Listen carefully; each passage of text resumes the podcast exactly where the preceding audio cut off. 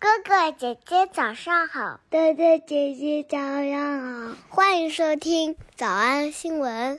喜马拉雅的小朋友们，别忘了早安新闻。每一期的笔记只需要两步就能得到了。第一步，关注微信公众号“魔鬼英语晨读”。第二步，回复两个字儿“花生”就行了。刚才的视频新闻看到多少呢？别忘了，你可以反复观看，甚至可以提前自己听写一下，然后再来听我讲的内容。咱们再来听一遍。同学们，你们就说吧，看完这个新闻，你站谁？Said I can't, but I'm happy for her. 哇，其实挺难选择的，因为这两个人我都非常喜欢。要怪就得怪 Christina，她的那个，她的她的经纪人。The singer's apparent publicist shut down the question. Shut down the question. 对不对？就怪他，就怪他掐断了这个问题。Shut down the question. Shut down the question. 主持人用了一个咱们之前讲过一个剧情来描述他们俩以前关系多好。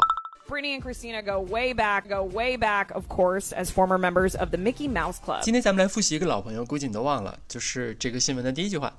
Britney Spears calls out calls out Christina Aguilera for refusing to speak about her conservatorship at the Latin Grammys. 咱们在一百零三天之前，二零二一年八月二十号星期五的早上，刚刚学过这个句型，意思也是完全一样的。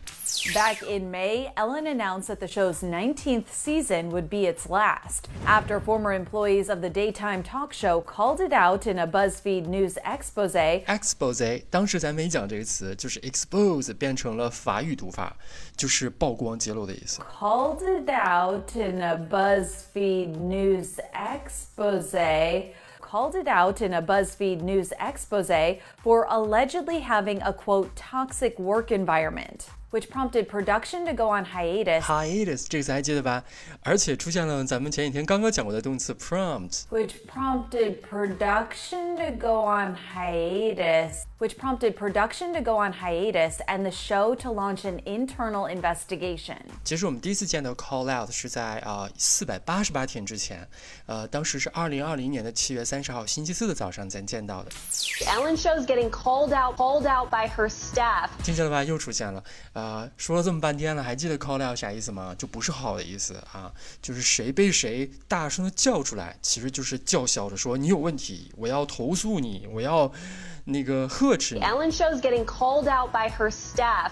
Yeah, you heard that right. One current and ten former employees spoke to BuzzFeed News anonymously. 下面咱们再来看一下当时咱们拓展的影视片段，看你还有没有印象了哈？呃。注意，call out 还可以表示什么意思？No, he's he's alert and stable. Um, movement through his extremities. Extremities 想起来啥意思？同学，请在评论区举手。He was crushed. I called out to him. He was unconscious, and then he went into shock. Great. So we just need to get Serena's phone. I already did one better. I replaced her SIM card with a new one, and I put all her contacts in so she can call out. 刚才 Chicago Fire 那个片段当中讲的是，然后大声呼叫她，这里边就是真正的打电话了。And I put all her contacts in so she can call out, and I put all her contacts in so she can call out. But this phone has her actual SIM, so we get all her incoming calls and texts. And we can send whatever responses we want, and she'll never know because her phone's not even missing. Follow me. Questions have to be tougher. They have to be able to square their campaign rhetoric with facts. They have to be stopped when they're not answering the question, and they have to be called out when their answers contradict the facts. 这句话节奏真好。 When their answers contradict the facts，当他们的回答当他们的回答与事实不符的时候，你就必须要 call out，坚决要指出来，大声疾呼。所以这个来自 The Newsroom 的片段当中用的 call out 是我们今天所讲的意思。When their answers contradict the facts. When their answers contradict the facts. 所以我们来总结，这是我们正式复习 call out。咱们今天新闻当中说的和最常见的 call out 都是字典上不写的，我也不知道为啥啊。指出你有问题。Britney Spears calls out Christina Aguilera for refusing to speak about her conservatorship at the Latin Grammys。本身字面的意思表示大声叫出来，大声呼唤谁。No, he's he's alert and stable. I'm movement through his extremities. He was crushed. I called out to him. He was unconscious, and then he went into shock. 我们来复习。我们来复习一，呵斥，大声疾呼。Britney Spears calls out Christina Aguilera for refusing to speak about her conservatorship. At the Latin Grammys, Britney Spears calls out Christina Aguilera for refusing refusing to speak about her conservatorship. At the Latin Grammys, Britney Spears calls out Christina Aguilera for refusing to speak about her conservatorship. At the Latin Grammys, 二，监护结束了。 since her conservatorship was terminated. Since her conservatorship was terminated. Since her conservatorship was terminated. 三，终止了问题。 Shut down the question. Shut down the question. Shut down the question. 四，拒绝说出真相等于说谎。 But refusing to speak when you know the truth is equivalent to a lie. But refusing to speak when you know the truth is equivalent to a lie. But refusing to speak when you know the truth is equivalent to a lie. 五，代表它发声。 Who did speak out on her behalf? Who did speak out on her behalf? Who did speak out on her behalf? 六，感谢他善良的话语。 Thanking her for her kind words. Thanking her for her kind words. Thanking her for her kind words. 小偷小出吗？那得一百遍才行。但是老板说，音频节目的时间太长，会影响完播率。玲玲说的对，但是我还想保证大家的学习效果，所以我希望你能和我一起坚持，至少模仿复读二十三遍这一小节课的好词句。希望你坚持住，让我们互为动力，把这二十三遍的复读模仿读好。小红花词句一。 But refusing to speak when you know the truth is equivalent to a lie. But refusing to speak when you know the truth is equivalent to a lie. 小红花词句二。 They have to be called out when their answers contradict the fact. They have to be called out when their answers contradict the fact. 脱口而出二十三遍深蹲练习，预备开始。第一遍， But refusing to speak when you know the truth is equivalent to a lie. They have to be called out when their answers contradict the fact. 第二遍， But refusing to speak when you know the truth is equivalent to a lie. They have to be called out when their answers contradict the fact. 第三遍， But refusing to speak when you know the truth is equivalent to a lie. They have to be called out when their answers contradict the fact. 第四遍， But refusing to speak when you know the truth is equivalent to a lie. They have to be called out when their answers contradict the fact. 第五蹲， But refusing to speak when you know the truth is equivalent to a lie. They have to be called out when their answers contradict the fact. 第六次， But refusing to speak when you know the truth is equivalent to a lie.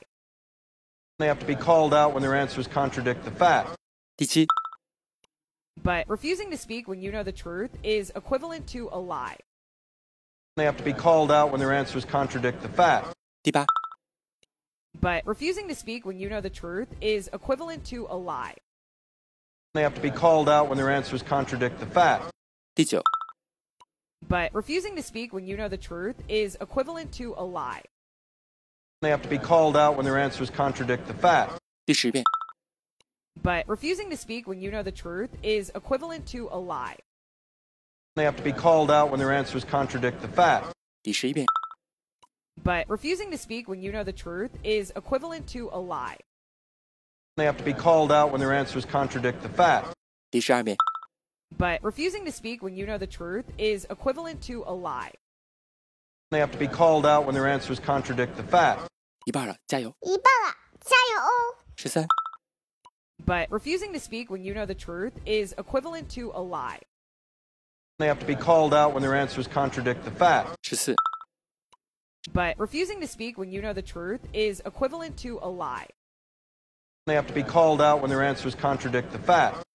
Shoot.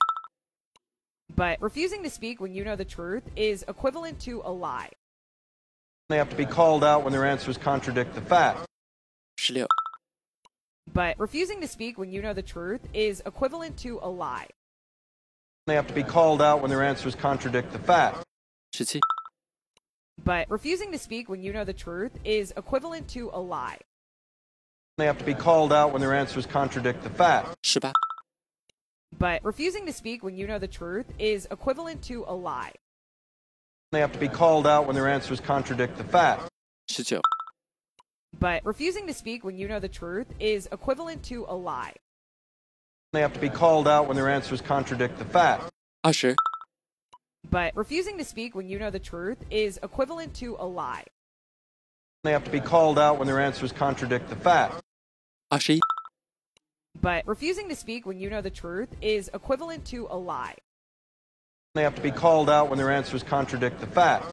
二十二、 But refusing to speak when you know the truth is equivalent to a lie. They have to be called out when their answers contradict the facts. 最后一遍。 But refusing to speak when you know the truth is equivalent to a lie. They have to be called out when their answers contradict the facts. 你们辛苦了。嗯，也希望每天真的能跟着我完成复读模仿三遍的你，可以留下任意一个你喜欢的 emoji 在评论区，就当做咱俩之间互为动力的暗号吧。叮咚喜马拉雅的小朋友们，别忘了早安新闻，每一期的笔记只需要两步就能得到了。第一步，关注微信公众号，魔鬼英语晨读。第二部，回复两个字儿“花生”就行了。感谢收听，我是梁玲珑。万般皆下品，唯有读书高。